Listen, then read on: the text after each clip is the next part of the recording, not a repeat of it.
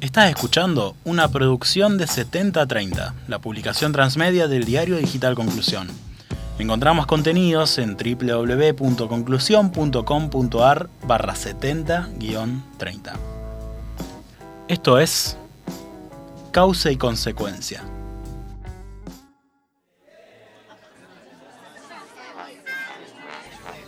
La historia de Mamita Peyote, una de las bandas con mayor proyección de la ciudad en la última era, nunca cursó por un carril fácil.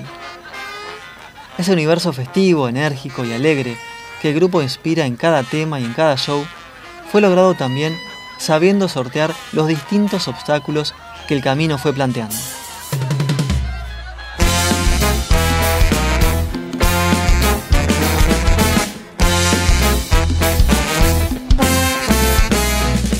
Así, con amistades, amores y desencuentros, a lo largo de esta última década nació y se consolidó una de las bandas que ha sabido trascender las fronteras de la ciudad a través de su sonido ecléctico, que combina el reggae, el ska, el gypsy y la cumbia. Hacemos lo que nos gusta, lo que nos nace, las canciones nacen de nuestra alma y nuestro corazón y bueno, con todas esas palabras podría definir. En esa frase, Eugenia Carabioto Carafa, cantante de Mamita Peyote, describió perfectamente el sentir y el decir de la banda.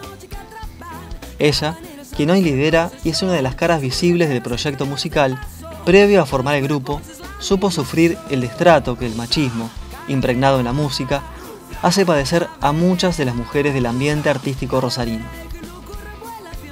Esa experiencia nefasta donde su voz recibía el intento de ser acallada constantemente por otros varones, fue uno de los caldos de cultivo para que en 2011 termine surgiendo Mamita Peyote, a raíz del encuentro entre un grupo de amigos en donde todos se encontraban dispuestos a poner la misma energía y el mismo compromiso en pos de la banda y de la música.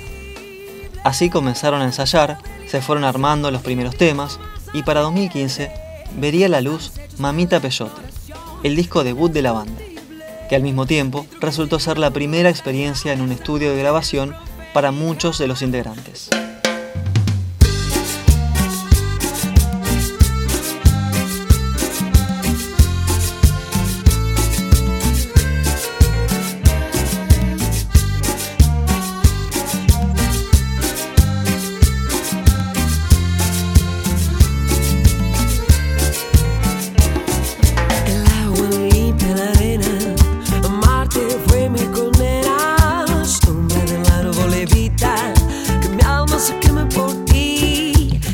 Este disco sería el primero en traerles grandes satisfacciones, ya que inmediatamente fue nominado a los premios Gardel, compartiendo terna con Gondwana y con los finalmente ganadores Dread Marai. El mismo, grabado en Blue Room con Carlos Altolaguirre, fue posible en parte gracias a que triunfaron en un concurso del Ministerio de Cultura de la Nación en 2014, siendo uno de los 50 proyectos que salieron seleccionados entre 11.000 postulantes. Esta selección, para una banda que siempre levantó la bandera de la autogestión, significó un empujón importantísimo. Luego, otro concurso, además, les permitiría presentar en ese mismo 2015 su canción Consentimiento, en la popular tira de Telefe Viudas e Hijos del Rock and Roll.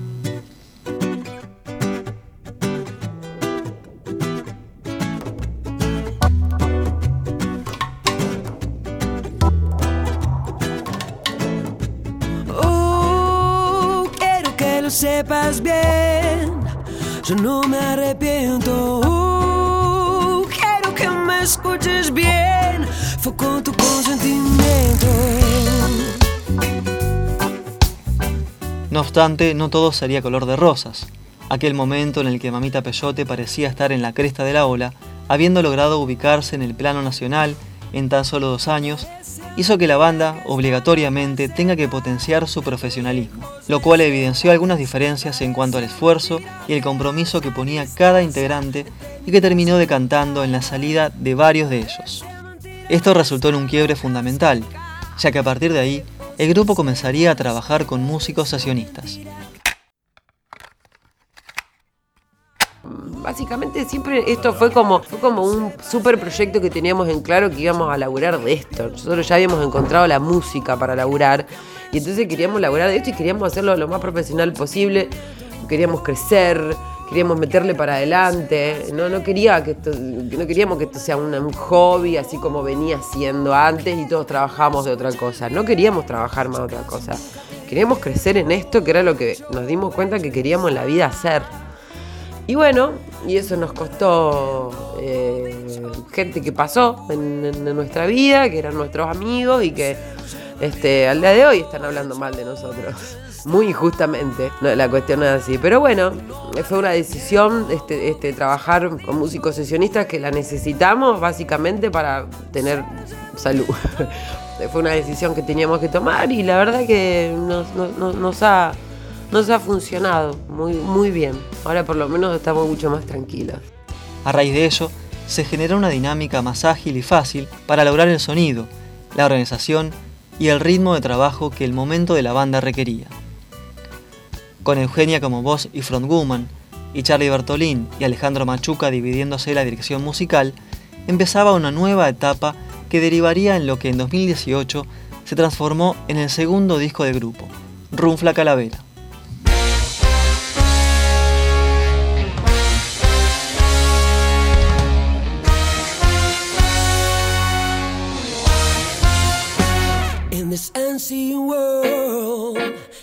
This unseen world, all the light will be need to the God that's unseen in this magical world, in this magical world, darker spells will be cast, those with faith will rise. Everybody knows it's a power game. Was the first hypnotic fire. Si bien la autogestión trae muchas satisfacciones, el camino previo se reduce a algunos dolores de cabeza. Para esta segunda producción discográfica, la banda intentó conseguir recursos por todos los medios, llegando incluso a pedir un préstamo al Banco Municipal, que por ser para un proyecto musical les fue rechazado. En ese momento, comenzaron a averiguar por otros lados y fue allí que aparecería una palabra clave. Crowdfunding. Esta herramienta de financiamiento colectivo resultaba perfecta para una banda independiente, con las libertades que la misma requiere, por lo que Runfla Calavera terminó siendo realidad gracias a los mismos fans que compraron el disco por adelantado, generando así el dinero para la grabación y la producción.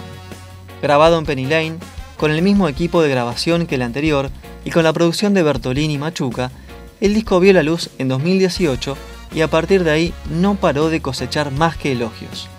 Al igual que el primero, fue nominado a los premios Gardel nuevamente en la categoría Mejor Álbum Reggae, que obtuvo otra vez Dread Marai, y ganaron el premio Independent Music Award en Nueva York, seleccionado por un jurado compuesto de estrellas como Tom Waits, Keith Richards, Robert Smith o Siggy Marley, entre muchos otros.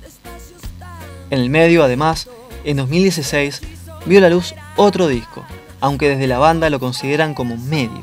Este fue Versiones Acústicas, grabado de forma casera en el contexto de un recital acústico, con versiones de canciones del primer disco, junto con algunos covers como Jamaican in New York, que es una mezcla de Sting y Shinehead, y Redemption Song de Bob Marley.